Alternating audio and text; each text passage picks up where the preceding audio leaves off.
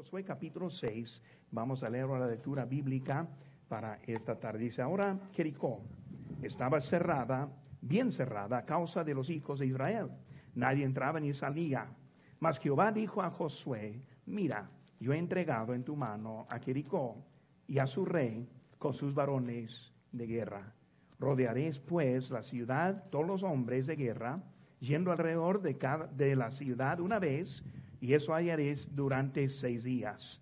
Y siete sacerdotes llevarán siete bocinas de cuernos de carnero delante del arca, y el séptimo día daréis siete vueltas a la ciudad, y los sacerdotes tocarán las bocinas. Y cuando toquen probablemente el cuerno de carnero, así que oigáis el sonido de la bocina, todo el pueblo gritará a gran voz y el muro de la ciudad caerá. Entonces subirá el pueblo, cada uno derecho, hacia adelante. Llamando pues Josué, hijo de Nun, a los sacerdotes, les dijo, llevad el arca del pacto, y siete sacerdotes llevan bocinas de cuerno carnero delante del arca de Jehová. Vemos, hermanos, que Jericó en nuestra lectura estuvo preparada o lo mejor que podía para defenderse del pueblo de Israel.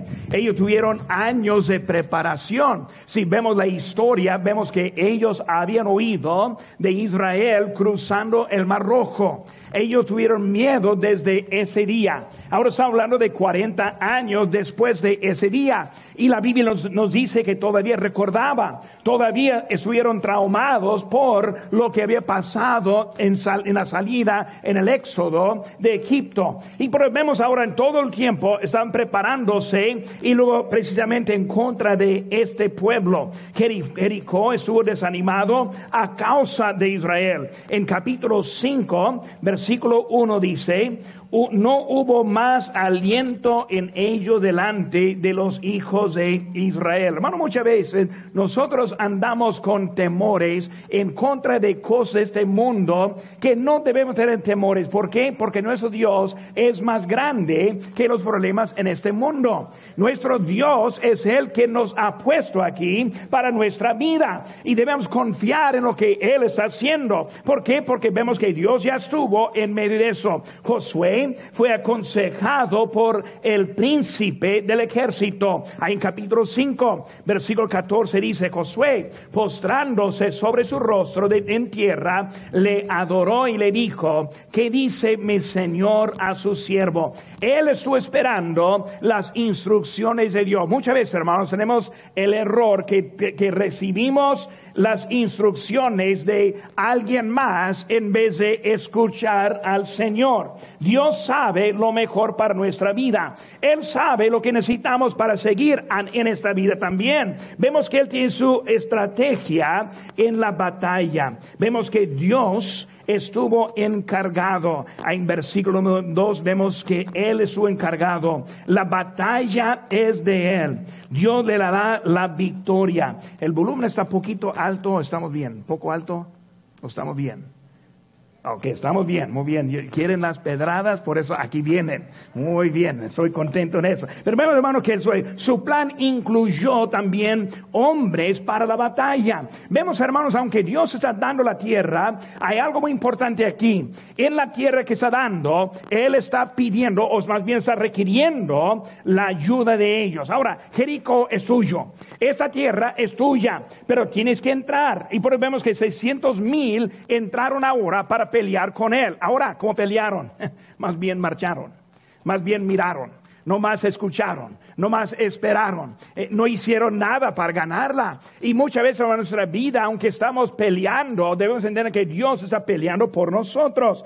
Su plan también incluyó los sacerdotes. Vemos que delante del arca, vemos que el arca y luego los sacerdotes, la dirección de Dios en su vida. Por eso los varones estuvieron siguiendo a los que Dios puso a cargo de ellos por seis días marchando la vuelta de la ciudad una vez cada día y por seis días en silencio, tocando trompetas al final, que es la señal de la, de la guerra. Y luego el séptimo día, vemos que ellos marcharon siete veces, pero también en silencio. Y al final, con la señal de Josué, tocar y gritar y hermanos, los muros cayeron. Vemos la obediencia del pueblo de Dios. Hermanos, debemos aprender cómo ser obediente a nuestro Dios. Y luego la victoria fue dada por Dios. Entraron y luego obedecieron en destruir lo que Dios hizo. Y luego vemos que Rahab y los que estuvieron con ellos, con ella,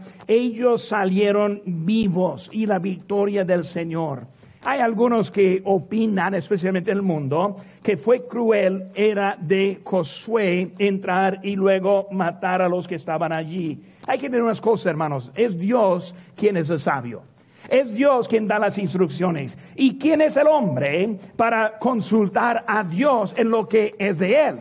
Vemos también, hermanos, que Dios dio la oportunidad, recordando, cuando entraron, entraron con Raab, y luego el rey y los hombres quisieron entrar y agarrar y matar a los espías.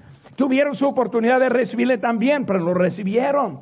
Vemos que ahora Dios está ahora dando la victoria en ese momento. Unas cositas que, aprendamos ahora. Primera cosa, hermanos, es la sumisión. La sumisión. Vemos aquí en versículo 13 de nuestra lectura, dice, los siete sacerdotes, llevando las siete bocinas del cuerno del carnero, fueron delante del arca y de, Jehová, andando siempre y tocando las bocinas, y los hombres armados iban delante de ellos, y guardía, ¿verdad? guardía iba atrás de el arca de Jehová, mientras la bocina tocaban continuamente. Vemos, hermanos, su sumisión. Ellos hicieron lo que Josué les había dicho. Josué hizo exactamente lo que Dios le había dicho. Y por ahí estuvieron sumisos a Dios. Cuando vemos, hermanos, la sumisión, ¿cómo se define la sumisión? Si hablamos de la sumisión, muchas veces tenemos nuestras ideas de la sumisión. Pero ¿cómo es la sumisión? Primeramente, hermano, la sumisión es estar atento. Estar atento. Si no estamos atentos, no somos sumisos si no estamos esperando la voz de Dios, si no estamos atentos a la predicación, si estamos dormidos o pensando en otras cosas, si estamos sintonizando en ese momento, pero no poniendo la atención, no somos sumisos menos que estamos atentos a lo que Dios está diciendo. Por eso hay que estar atentos. Sumisión, ¿cómo se define? Define también en la obediencia. Por eso, atento y luego obediente. Hoy en día queremos torcer lo que es la obediencia. Queremos culpar a Dios por lo que nosotros queremos hacer. Yo lo he visto muchas veces que Dios me dijo y luego tal cosa. ¿De veras? ¿Estás seguro que se lo dijo? ¿Cuáles eran los pasos en que se le dijo? Porque muchas veces decimos lo que queremos decir, pero culpar a Dios lo que nosotros queremos hacer. Ahora, no estoy diciendo que es cosa mala, simplemente estoy diciendo que hay que tener cuidado que es Dios quien está guiando. Pues vemos, número uno, estar atento. ¿Cómo nos guía Dios? Nos guía en su palabra, lo que, lo que ya hemos visto, nos guía en la predicación de la palabra, nos guía con el Espíritu Santo confirmando lo que Jesús nos había dicho y con todo eso empezamos a sacar dirección en la vida. Por eso no es algo de repente, sino con tiempo, estando atento, escuchando, en obediencia y luego también la lealtad. La lealtad. Dios Jehová es el único Dios que hay. Cristo es el único Salvador que hay. Y vemos que ahora lealtad que hay, la sumisión hay en esas tres cosas. Estar atento, la obediencia y la lealtad. José, Josué fue sumiso al Señor. Cuando vemos el arca del pacto, ¿dónde puso el arca del pacto? Lo puso delante. Pues el arca les llevó, les guió. Por eso vemos que ese arca fue, se muestra cómo es la dirección de Dios. Por eso el arca fue delante. Vemos ahora que estaba enseñando, vemos también la actitud con el príncipe del ejército. Se, se, puso de rostro y luego pidió, ¿qué es lo que quieras que yo haga? Estoy atento, Señor, a lo que tú me dices, hermanos que están escuchando ahora, especialmente en esa pandemia. Es algo, hay peligro verdadero y no estoy hablando en leve como que no es nada, sí es algo. Pero hermanos, hay que estar atento con lo que Dios nos está diciendo. Cuando nosotros estamos atentos y obedientes, hermanos, vamos a encontrar la paz que necesitamos en nuestra vida. Muchos viven con temores y traumados simplemente porque no están atentos a lo que Dios está haciendo y lo que Él está diciendo. Pero vemos que Josué ahora está guiando al pueblo en la sumisión de Dios. Josué, el líder, bajo el liderazgo de Dios un buen pastor lleva su rebaño a la dirección de Dios. Por hermanos, ahora estamos esta tarde reunidos escuchando, tenemos dirección y buena dirección. El pastor Chapel, él está guiando, él está tomando decisiones en qué vamos a estar haciendo. Estoy platicando con él y vemos que él está haciendo algunas cosas. Hermanos, yo confío con lo que Dios está haciendo con nosotros. Yo confío en la dirección de Dios en nuestra vida. Vemos, hermanos, estar sumiso. Jesucristo es el camino que encontramos que es al Padre. Es la manera que nosotros vamos a llegar a Él. Dice la Biblia, nadie viene al Padre si no es por mí. He conocido algunos que me han dicho, yo no quiero ir a, Jesucristo, sino directamente a Jehová. Hay una falla, porque dice, nadie viene. Dios tiene su manera. Debemos aprender la manera que Dios nos habla. Si vamos al Padre, Vamos a través de Jesucristo. Si no vamos por Jesucristo, no llegamos al Padre tampoco. Es su forma. Hay que aprender cuál es la forma que Dios nos quiere hablar. El Espíritu Santo es el quien nos ayuda. Y hay algunos que lo ponen al Espíritu Santo como que si fuera el primero. Que vemos lo que dice aquí en Juan 14, 26. Aquí en la pantalla dice, mas el consolador el Espíritu Santo a quien el Padre enviará mi nombre, Él os enseñará todas las cosas y os recordará todo lo que yo os he dicho. Vemos que el Espíritu Santo viene no como una voz sola, como dirección este, sola, sino que Él ahora está confirmando. Hermanos, cuando leemos la palabra de Dios, yo no sé cuántas veces estoy leyendo, es como las palabras saltan y luego penetra en mi corazón. Dios hablándome. ¿Qué es eso, hermanos? Eso es el Espíritu Santo aplicando la palabra de Dios en mi corazón. Hermano, yo espero que en este mensaje, en todos los mensajes, espero que Dios usa a través del Espíritu Santo para que le hable a través de la palabra que les es presentada. Por eso, hermanos, es el trabajo del Espíritu Santo. Es por eso que Él nos está hablando. Por eso vemos la sumisión. La sumisión también a Josué. A Josué. Él fue sumiso a Dios, pero también la obediencia a Josué reveló este, su actitud. Por eso vemos, hermanos, que es Dios quien pone el liderazgo. Ciertas religiones dicen, no a Jesucristo, solo al Padre, pero vemos que no es por, es por su plan. Hermanos, el apóstol Pablo le dijo, sed imitadores de mí, así como yo de Cristo. O sea, está diciendo, hay un orden, hermano, debemos entender la necesidad que nosotros tenemos para nuestra iglesia, para nuestro pastor y para nuestro rebaño, hermano. Necesitamos estar atentos a lo que Dios hace, su misión. Su misión fue la manera que ellos entraron y ganaron a Jericó. Desde que ellos entraron a ganar en Jericó fue la manera en que ellos entraron y últimamente ganó a toda la tierra. Y no esa tierra hasta donde vivan hoy en día. Por eso fue les dado por Dios su misión. ¿Qué, es, qué es la sumisión? Cuando llegue a un desacuerdo, ¿quién sigue? ¿A quién guía? Eh, ¿Quién está siguiendo al otro? La sumisión vemos como quién es sumiso. Si la palabra de Dios me habla y yo hago al contrario, ¿quién es sumiso? O quién no es sumiso. Hermanos, cuando hay un desacuerdo, pero pastor, yo quiero, yo quiero esa cosa, yo quiero hacer esto, yo quiero, pero ¿qué dice la palabra de Dios? Pero pastor, no sé, ¿qué dice su Espíritu Santo aplicando la palabra en su corazón?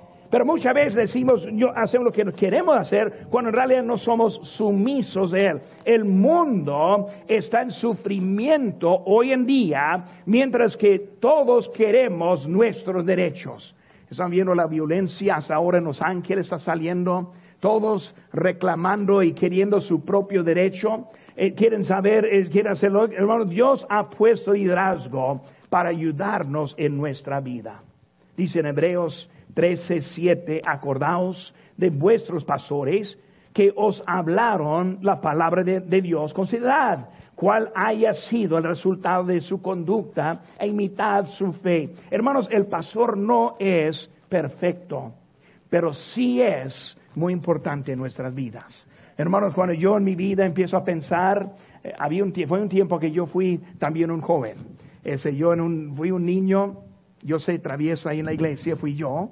Este, tengo una maestra de, de, mi, clase, ella es muy anciana de edad ahora, pero él, él me, ella me recuerda muchas historias de mí. Me dice, no, no fue el más fácil en, en su clase, así fui yo. Pero hermanos, ese, ese niño creciendo, siendo criado, y luego Dios empezando a hacer algo. Hermanos, el pastor es muy necesario en nuestra vida. La dirección divina es tan importante, no por la perfección, sino por la posición. Necesitamos pedir consejos, necesitamos buscar. Hermano, yo, yo quiero apartar más tiempo con usted. Ahora en ese tiempo, una frustración tremenda para mí es que no podemos estar muy, muy juntos. Por eso, hermanos, si quieren, invíteme si tiene una chuleta o una pupusa o algo, pues está bien, pero ni le hace, ¿verdad? Que, que me Vamos a juntarnos un poco para platicar. Si tiene necesidad, si se siente algo inseguro, pero déjeme saberlo porque es algo importante. Dios tiene su orden, Dios tiene su plan no lo puedo explicar, no lo merezco, pero Dios nos ha puesto aquí para ayudar. Hermanos, e, ellos fueron sumisos a Dios y también luego a Josué. Era una actitud evidente con ese pueblo. Cuando vemos el pueblo, hermanos, siguieron en orden fue tan importante para ganar, fue algo que tuvieron que ser en orden, andaban caminando, luchando. Hermanos, este fue la sumisión al pueblo, formó un pueblo fuerte.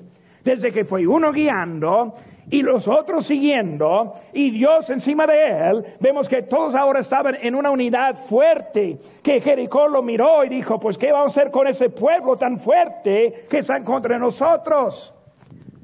No se preocupen ellos no van a hacer nada. Dios les va a dar la victoria. Pero necesitamos eh, tener la confianza en Dios. Como creyente, hermana, su misión es importante. Hay muchos hoy en día que no siguen al líder que Dios le ha dado. Y hermanos, sinceramente, son ellos que pierden en su vida. Vimos, hermanos, la sumisión, también el silencio, algo importante también. Aquí en versículo 6, digo capítulo 6, versículo 10, habla acerca de ellos. Vosotros no gritaréis. O sea, van a andar en silencio. Hermanos, cuando hablamos de, la, del silencio, vemos la disciplina. No diciendo nada, no platicando, marchando, esperando. Ellos mirando de afuera, ¿qué está haciendo ese pueblo? Ni hablan, ni dicen nada, en silencio, marchando. Mostró su disciplina. Hermanos, obediencia, e, e, este, en ese momento, ese, esa obediencia, pero obediencia sin resultado. Ellos marcharon la primera vuelta, ¿qué pasó? Nada. Día siguiente, otra vuelta, ¿qué pasó? Nada. Tercer día, otra vuelta. ¿Qué está pasando? Nada, Josué. Eh, ¿Estás seguro de esto? Josué, eh, ¿estás atento a Dios verdaderamente? Cuarta cuarto día y andan así la vuelta. ¿Qué pasó? Nada. Quinto día, nada. Obediencia, aunque no vieron el resultado. Cuando nosotros tenemos el motivo del resultado en la vida. Y luego el séptimo día, bueno, una vez, segunda vez, todavía nada, tercera vez, cuarta vez, quinta vez, sexta vez, todavía nada. Josué, ¿Qué está pasando? Vemos, hermanos, algo de la disciplina en su vida de seguir, aunque no entendían lo que estaba pasando. Ellos vieron la importancia de la obediencia, obedecer sin entendimiento. ¿Por qué? ¿Por qué, hermano? Como, como nosotros hoy en día, ¿por qué seguimos? ¿Por qué hacemos esta cosa? Hermano, necesitamos entender la, la importancia de la disciplina. Hay algunos que se han ido para atrás. Hay unos que no me hablan. Hay otros que batallo para encontrar. Cuidado, hermanos. En este tiempo necesitamos ser obedientes, aunque no vemos el resultado. ¿Cuándo, vamos a volver otra vez aquí adentro? Un secreto, hermanos. El aire acondicionado ha prendido aquí adentro. Y nosotros aquí estamos afuera, ¿no? Nos gusta, a mí me gusta también. ¿Qué estoy diciendo, hermanos? ¿Cuándo vamos a volver adentro? Yo no sé. Tal vez en poco vamos a echar nuestros abrigos y un calentón para ayudarnos. ¿Quién sabe? Obediencia. No sabiendo. ¿Hasta cuándo? No sé. ¿Vamos a seguir o vamos a desmayar? ¿Vamos a salir más fuertes que antes o más débiles? Las estadísticas no dicen mucho, muy bien hoy en día están diciendo que la tercera parte de las iglesias no van a volver. La tercera parte. Ahora, no creo que eso va a pasar aquí. Yo creo que vamos a seguir adelante. Pero hermanos, vemos que es algo que estamos viendo, requiere disciplina para seguir. Hermanos, no vemos porque debemos estar aquí eh, este, a la asistencia. Cuando vamos, hermanos, de nosotros hoy en día, la semana que entra, voy a empezar una serie de estando en la espera. Por eso, como la sala de espera, uno llega y cuando va a entrar, quién sabe. ¿Cómo son los doctores hoy en día? Más bien nunca. Puede estar firmado y esperar hasta el día siguiente. Por ahí estamos esperando. Así estamos en la sala de espera. ¿Qué vamos a hacer en ese tiempo? Voy a empezar en eso la semana próxima. Pero ahora vemos unas cositas. Vemos que ellos esperaron la dirección de Dios. Esperaron al momento correcto. Esa disciplina les preparó para estar listo cuando sí abrió. Y cuando sí cayeron los muros, estuvieron listos y preparados para entrar en ese momento. Vemos, hermanos, la determinación.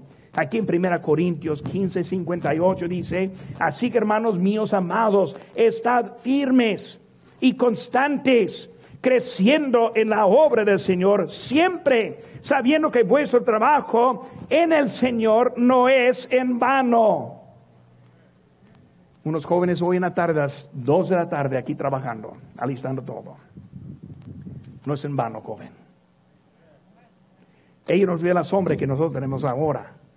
No es en vano, joven. Nosotros en la casa, mandando textos, haciendo llamadas, no es en vano. Hermanos, debemos entender Dios ahora que necesitamos paciencia, paciencia para seguir, hermanos. No perdieron la meta y su meta fue ganar. No debemos perder la meta y la meta es ganar. En unos meses más, hermanos, vamos a estar llegando al tiempo de la conferencia de liderazgo espiritual. Estoy esperando que todo esté arreglado para esas fechas, como que, como que necesitamos una conferencia de liderazgo espiritual, hermanos. Yo estoy esperando ese día y planeando por ese día, aunque no sabemos lo que va a pasar en nuestra propia vida. Gálatas 6 o 9 dice, no nos cansemos pues de hacer bien, porque a su tiempo segaremos, si, y, si no. Hermano, vamos a seguir fieles adelante. La disciplina, la, la, determinación y también un deseo de Dios. Hermano, debemos aprender a escuchar y esperar a Dios en la vida. Vamos, hermano, la última cosa y es la tercera vez, o digo también la, la, séptima vez. Aquí en capítulo 6, versículos 15, encontramos la, la séptima vez. Vemos, hermanos, ahora la obediencia. Hasta ese momento, hermanos, estuvieron poco confundidos. No vieron muy clara la meta. Eh, Josué, la meta es atacar. Haciendo vueltas no está funcionando muy bien. Después de seis días y seis, seis veces la séptima vez, del séptimo día. No hay mucho pasando. Josué, ¿cuál es la meta aquí? ¿Ganar? ¿Cuál es la meta? ¿Vencer? ¿Cuál es la meta? Bajar esos muros. Pero ¿cómo lo vamos a hacer? Haciendo esa locura. Pero vemos, hermanos, que la, que la confusión viene cuando no hay confianza. Vemos con ellos tuvieron confianza en Josué. Josué, yo sé que Dios te está guiando. Josué, yo sé que Dios está guiándonos y por eso con esa confianza no hay confusión en nuestra vida. Hoy en día en muchas iglesias, mucha gente, mucha confianza, digo confusión porque les falta la confianza. El mismo Dios de antes de la pandemia es el mismo Dios de ahora mismo. Confianza en lo que Dios está haciendo con nuestras vidas. La confianza, hermanos, estando persuadido de esto, que el que comenzó en vosotros la buena obra, la perfeccionará hasta el día de Jesucristo. Uf, estamos en camino, hermanos. Esta es una parte, tal vez un bache, no sé, pero estamos en una parte. Una valla, un valle, quién sabe. Pero sabemos es parte para perfeccionarnos. De veras, hermanos, yo estoy frustrado en algunas maneras, pero muy animado en otras maneras. Este culto puede pensar, pero pastor, puedo en mi casa mirándolo en la televisión, computadora, voy a ganar lo mismo. No, hermano, no va a ganar lo mismo. Porque ahora aquí a mí me están animando. Gracias por venir. Vuelvan, por favor. Es algo que necesitamos para seguir adelante con lo que Dios está haciendo. Pero vemos, hermanos, persuadido que el que comenzó va a terminarlo. Hermanos, este, hay que escuchar a Dios. Dice la Biblia, fíjate de Jehová con todo tu corazón y no te apoyes en tu propia prudencia. Obedezca al Señor. Vemos el anuncio, hermanos. Ya volvió el día. Ahora están en su última vez ahí pasando la vuelta, la trompeta lista para tocar. Y ahora vino la, la orden, vamos a gritar. ¿Cuáles palabras gritaron? ¿Quién sabe? ¿Qué dijeron? No sabemos. Sabemos con Gedeón dijo, por la espada de Jehová y de Gedeón. Vemos que llegaron como Dios ahora y luego su líder también delante de ellos. Ese momento gritando como el líder les indicó que ya es tiempo. Toca las trompetas, griten ahora. Vamos a ver la victoria en la vida. ¿No esa semana? Puede ser una semana de victoria en su vida. Aunque estamos en pandemia, aunque estamos con tiendas cerradas, aunque es difícil de luchar, hermanos, podemos ganar con lo que Dios tiene. Grito para anunciar el ataque, grito para anunciar acerca del gran Dios, grito para anunciar la salvación, grito para anunciar la dirección de, Dios. La proclamación, hermanos, es gritar y hablar a, los, los que están perdidos. La iglesia, hermanos, debe anunciar, los creyentes debemos anunciar las nuevas de nuestro Señor. El mundo anda buscando. Gracias, hermanos, por compartir mensajes por compartir, lo que estamos diciendo en nuestra página de Facebook. Por favor, sigan eso. Hacen un watch party, sigan anunciando. Hay unos que están llegando con buenos, buenas noticias, como que está ayudándoles a ellos. Pero hermano, estamos haciendo lo que podamos en este tiempo. Por hermano, debemos estar en nuestro lugar.